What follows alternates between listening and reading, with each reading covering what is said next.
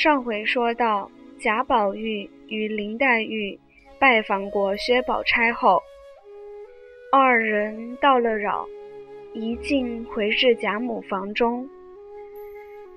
贾母尚未用晚饭，只是薛姨妈出来，更加欢喜。因见宝玉吃了酒，遂命他自回房去歇着，不许再出来了。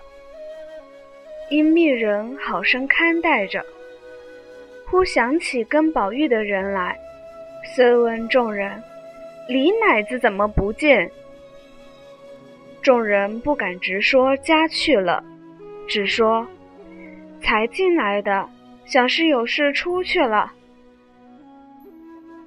宝玉踉跄回顾道：“他比老太太还受用呢，问他做什么？”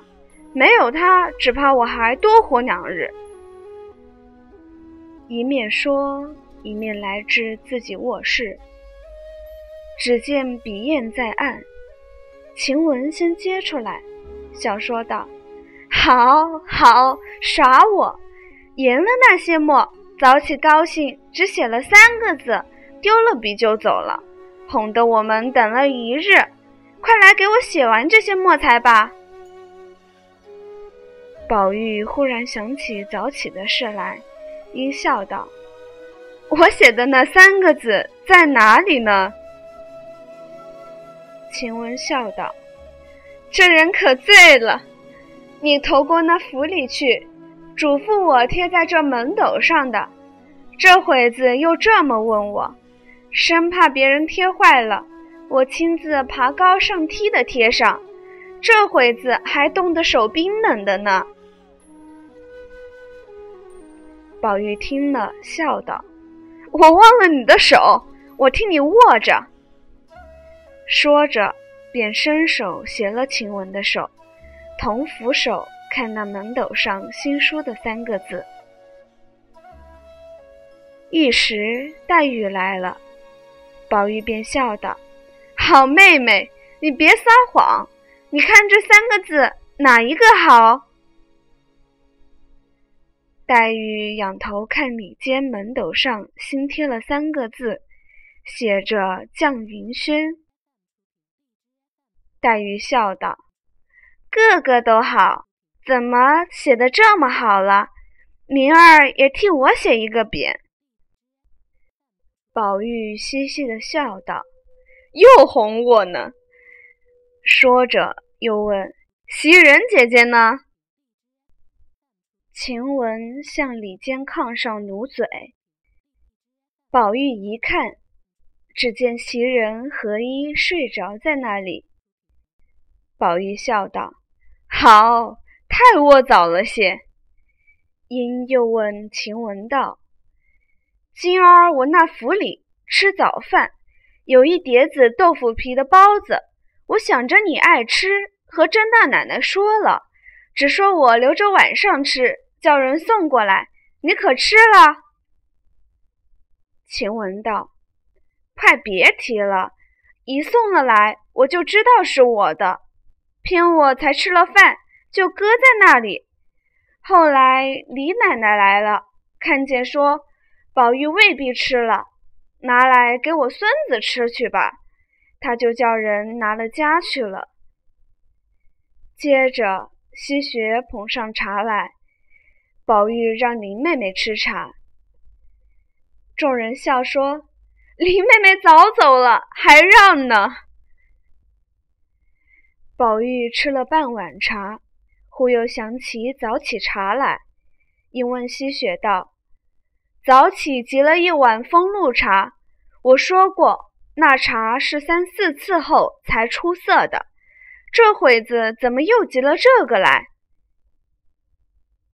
西雪道：“我原是留着的，那会子李奶奶来了，她要尝尝，就给她吃了。”宝玉听了，将手中的茶杯只顺手往地上一震，豁啷一声打了个鸡粉，泼了西雪一裙子的茶，又跳起来问着西雪道：“她是你哪一门子的奶奶？”你们这么孝敬他，不过是仗着我小时候吃过他几日奶罢了。如今成的他比祖宗还大了，如今我又吃不着奶了，白白的养着这个祖宗做什么？快撵了出去，大家干净。说着，立刻便要去回贾母，撵他乳母。原来袭人实未睡着，不过故意装睡，引宝玉来怄他玩耍。先闻得说字、问包子等事，也还可不必起来。后来摔了茶盅，动了气，遂连忙起来解释劝阻。早有贾母遣人来问是怎么了，袭人忙道：“我才倒茶来，被雪滑倒了。”失了手，砸了盅子。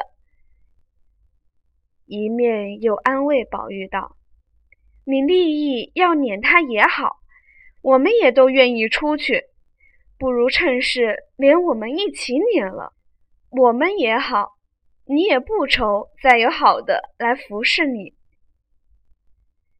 宝玉听了这话，方无得言语，被袭人等扶至炕上。脱换了衣服，不知宝玉口内还说些什么，只觉口齿缠绵，眉眼愈加形色，忙服侍他睡下。袭人伸手从他头上摘下那通灵玉来，用自己的手帕包好，塞在褥下。次日戴时，便冰不着脖子。那宝玉就枕就睡着了。彼时，李嬷嬷等已进来了，听见醉了，不敢前来在家触犯，只等着打听睡了，方放心散去。次日醒来，就有人回，那边小荣大爷带了秦相公来拜。宝玉忙接了出来，领了拜见贾母。贾母。见秦钟形容标致，举止温柔，堪陪宝玉读书，心中十分欢喜，便留茶留饭，又命人带去见王夫人等。众人因素爱秦氏，今见了秦钟是这般的人品，也都欢喜。临去时都有表礼。贾母又与了一个荷包。并一个金魁星，命文心和合之意。又嘱咐他道：“你家住得远，或一时寒热饥饱不便，只管住在我这里，不必限定了。只和你宝叔在一处，别跟着那起不长进的东西学。”秦钟一一答应，回去禀知他父亲秦业。这秦业系现任工部营上司郎中，年近七十，妇人早亡，因当年无儿女，便向养生堂抱了一个儿子，并一个女儿。谁知儿子又死了，只剩女儿，小名唤可儿。长大时生得形容袅娜，性格风流。因素与贾家有些瓜葛，故结了亲，许与贾蓉为妻。那秦业五旬之上，方得了秦钟。因去岁夜失亡故，未暇延请高明之事，只暂在家温习旧课。正思要和亲家去商议，送往他家塾中去，暂且不致荒废。可巧遇见了宝玉这个机会，又知贾家塾中现今私塾的是贾代儒，乃当今之老儒。秦钟此去，学业料必尽益，成名可望，因此十分欢喜。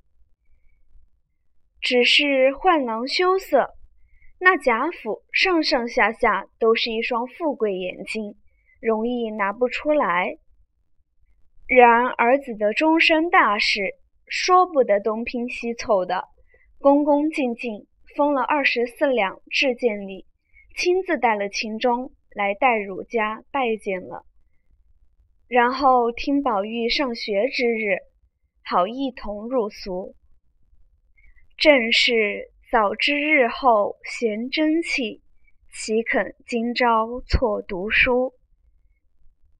第八章讲到这里就全部结束，感谢收听。